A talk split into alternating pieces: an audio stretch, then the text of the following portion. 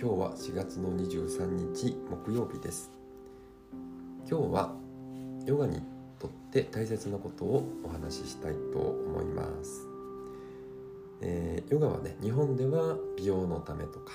ダイエットのため、ね、そういう目的でやられてる方も多いかもしれませんがで本来はね、えー、源と一つになるため、えー、またはねこう魂の修行として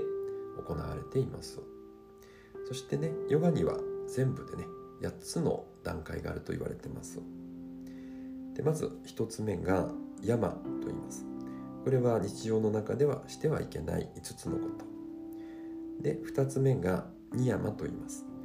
これは日常の中ですると良い5つのことです。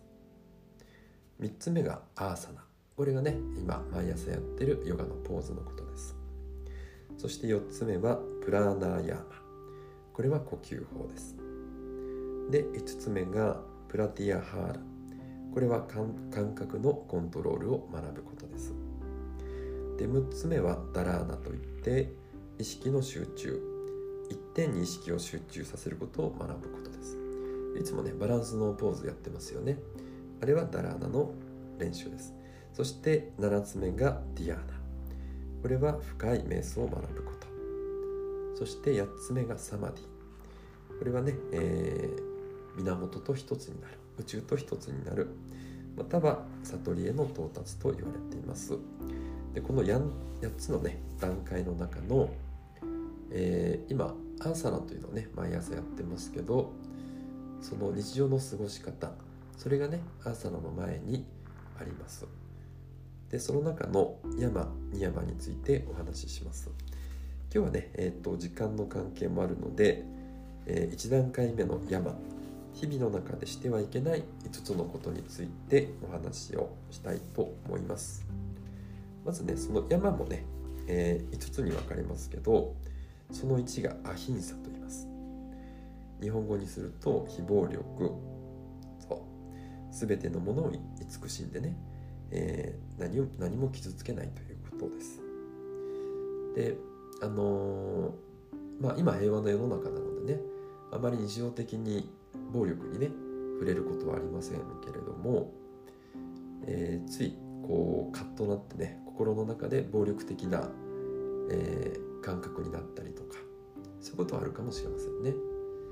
でそれにまず気づくということが大事です。あとはあのー、ただ生活は非常に平和であってもメディアでねあのニュースですごく暴力的な事件が流れてきたりします。であとは映画やうんあと漫画とかね。それも非常に過激なね暴力描写が、えー、激しいものも増えてきてますのであまりそういったものをね自分の意識に入れていかないということですね。そういうものを避けていく。そして心の中に暴力をなるべく持たないということが大事です。そしてその2サティア。これは嘘をつかないということです。ただねあのー、そうは言っても日常の中で結構ね無意識に嘘をみんなねついちゃってます。僕もそうかもしれません。であの大きな嘘もありますけどそれはねあの気づきますけどちっちゃな嘘ってありますよね。例えば、えー、あれやったあれやったの？って言われてすっかり忘れてたのにあ今やるところだったって言っちゃったりとかねこう自分を守るためについてしまったりあとついこう見栄を張っちゃったりとかっていうのもね、えー、嘘かもしれませんね。あとね、あのー、ただこう人を励ますためにねつく嘘嘘も方便って言いますけど、まあ、そういったものはね、えー、良しとされてます、えー、僕なんかもこ子供にね、えー、サンタクロースはいるよなんて言っちゃってますけどそれもまあね厳密に言ったら嘘になっちゃいますから、うん、ただね、あのその言葉が、え愛から出てきてるのかそれともね自分を守るためや見栄のために出てきてるのかっていうところが大事かなと思います、えー、そして3つ目アスティア。これは物を盗まないということですね、うん、まあ物は盗まないってね基本っていうか当たり前のことですけどただねあのー、よくよく考えてみると人のね今話してる話の流れに割り込んで自分の話にしちゃったりとか。あとは、えっと、待ち合わせに遅れて、えー、その人が待ってるのに5分10分遅れちゃうとその人の時間を奪ってしまったということになるのででそういったことも、えー、気をつけていきますまたね大きな目で見てみたら、えー、人間ってね、え自然をこう破壊したりとか動物たちから、え土地やまあ、命を奪ったりしてるというのもね、え、これに反することなのかもしれません。まあ、こ全部を厳密に守るっていうのは難しいことですから、まあ、まずはそこに気づいていくっていうことが大事かもしれないですね。そして4つ目がブラフマチャリアです。これは、え、禁欲もしくは、えー、どうすぎないっていうことですね。で人間の三大欲求の食欲睡眠欲、えー、性欲というのがありますけどでこの3つは非常にね、えー、生命を維持するために大事なものです。でその中のまず例えば食欲も、まあ、普通にこうお腹が減って食べるっていうことはね非常にいいことですし大切なことですけど度が過ぎてついついね甘いものをデザートにねたくさん食べ過ぎちゃったりとか。でそういうのはブラフマチャリアに反しますあとは睡眠もね、えー、もう十分睡眠足りてるのに、えー、いつまでもね寝てダミを貪るっていうのもダメですね。そして性欲ですけど性欲もね非常にあの大事なものです、ね、性欲があるからこう人類はねこう繁栄していきますしえー、すごくね、えー、魂がこう喜んだりね、えー、輝いたり愛情を持ったりっていうものも性欲にね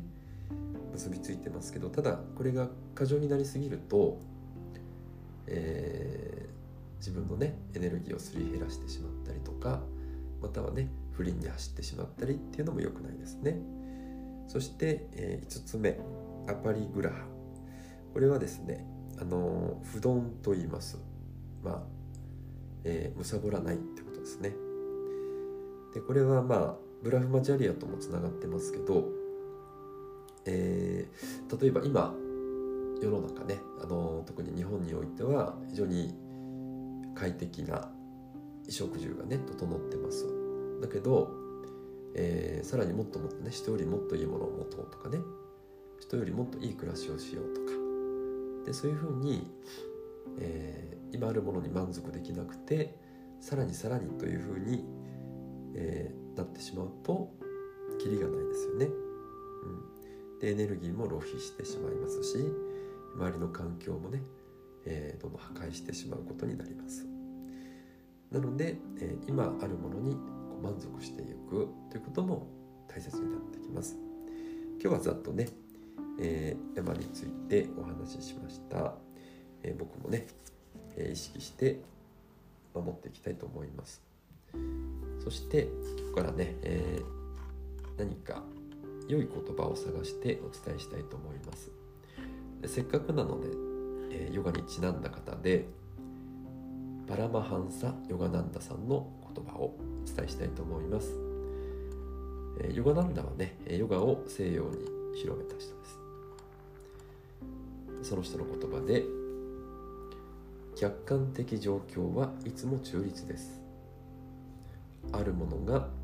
悲しく見えるか楽しく見えるかはあなたの対応によるのです。自分自身に取り組むと